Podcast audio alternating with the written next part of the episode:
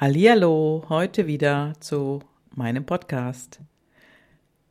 Was ist die eine, die eine besondere Gabe, die nur du hast?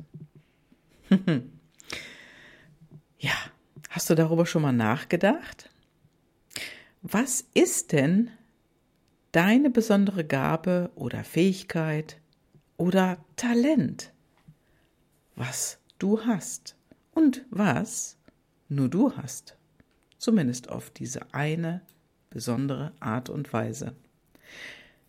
Hattest du schon einen Gedanken dazu? Und wenn ja, bist du diesem Gedanken auch gefolgt? Und wenn du diesem Gedanken gefolgt bist, hast du herausgefunden, was diese eine besondere Gabe ist und bist du dann vielleicht auch schon den nächsten Schritt gegangen, hast also diese Gabe in den Fokus genommen? Oder mit anderen Worten hast du da den fetten Scheinwerfer drauf gerichtet und hast sie richtig gut ausgeleuchtet? Und hast dann diese eine besondere Gabe für dich genutzt, sie in den Fokus gestellt hast etwas draus gemacht? Wenn du jetzt Nein sagst, dann, dann hör weiter. Denn dann, dann hast du eine Möglichkeit, da ganz genau hinzuschauen. Und genau das ist der Punkt, den ich mit allen meinen Coaches, meinen Kunden, die bei mir im Coaching sind, mache. Wenn du diese Gabe, die du hast, hervorholst aus vielleicht einer lang unterm Tisch versteckten Kiste, die steht irgendwo in der Ecke, schon lange nicht mehr geöffnet, verdeckt, ein bisschen Staub angesetzt hat sie vielleicht auch.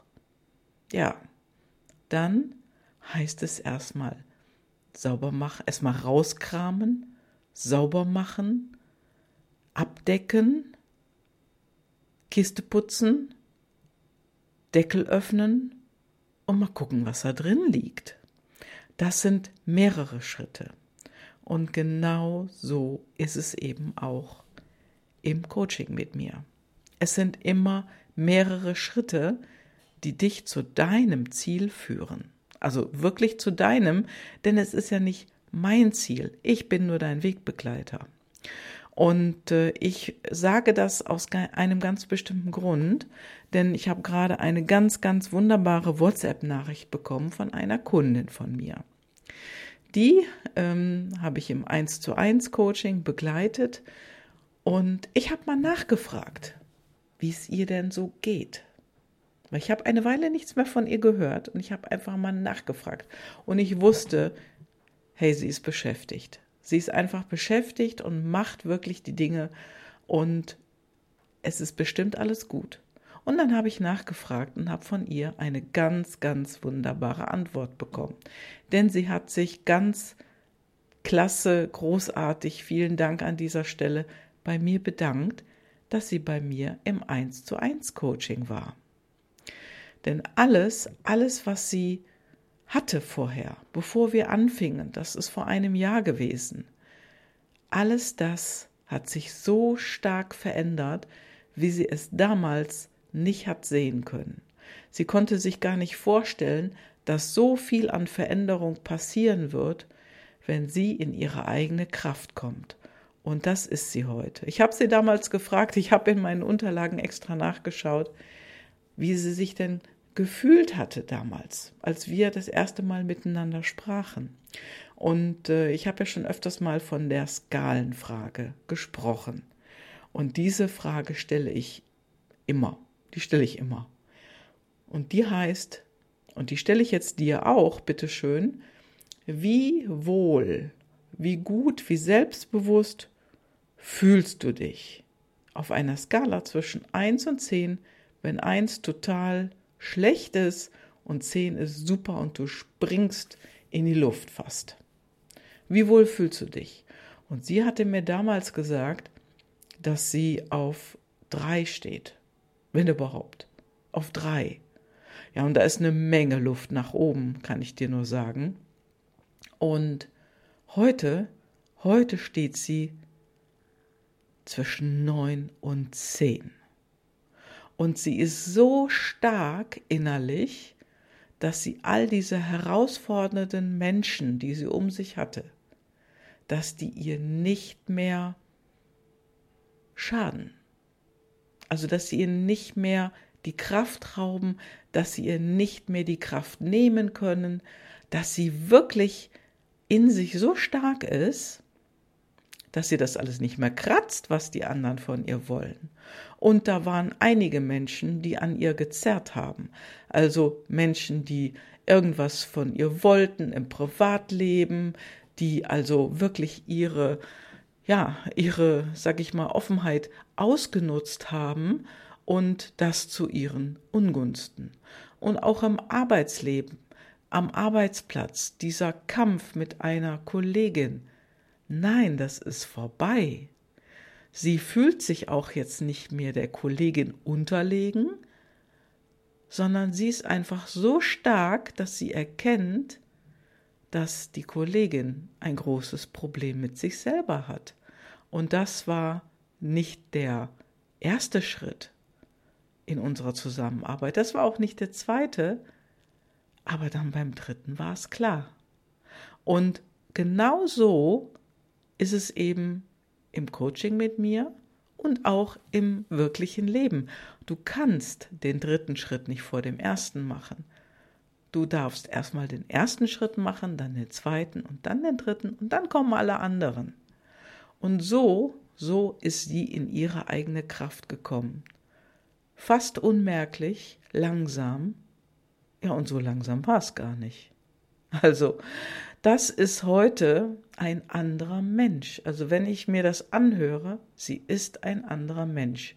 Sie ist innerlich gestärkt, sie hat ein großes Selbstbewusstsein gewonnen, sie hat eine innere Stärke, die sie dazu befähigt, Anforderungen, Wünsche und auch freche Forderungen von anderen an sich abprallen zu lassen, an sich abgleiten zu lassen wie an Teflon.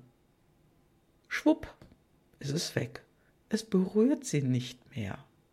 Und das ist das Großartige, denn wenn eine solch große innere Kraft in einem Menschen gewachsen ist, dann ist das nicht nur ein Geschenk für diesen Menschen selber, sondern die ganze Familie, wie zum Beispiel Kinder oder der Partner.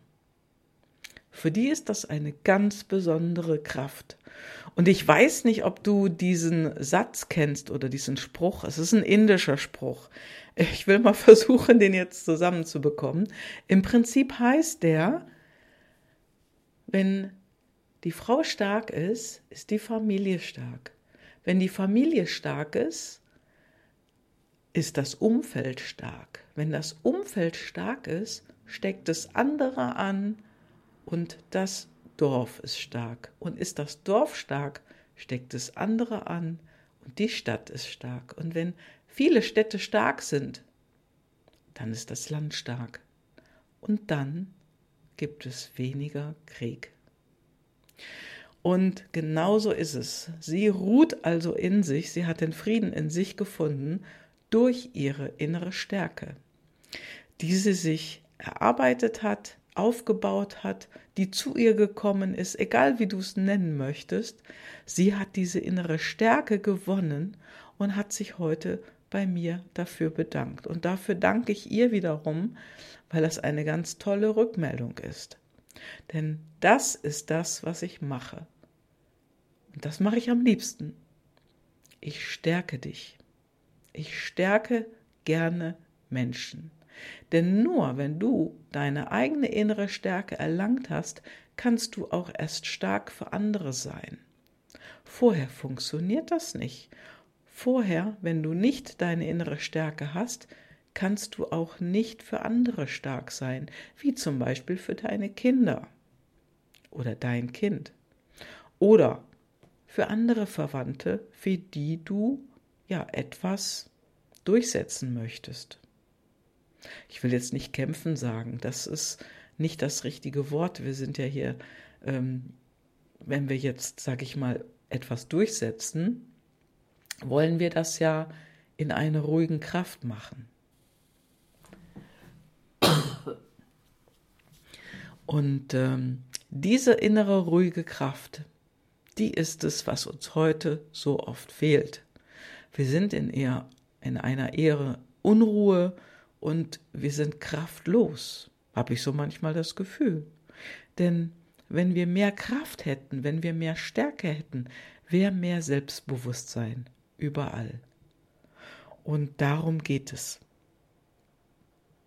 Wenn du deine innere Stärke aufbaust, dann nützt es dir immer zum Vorteil.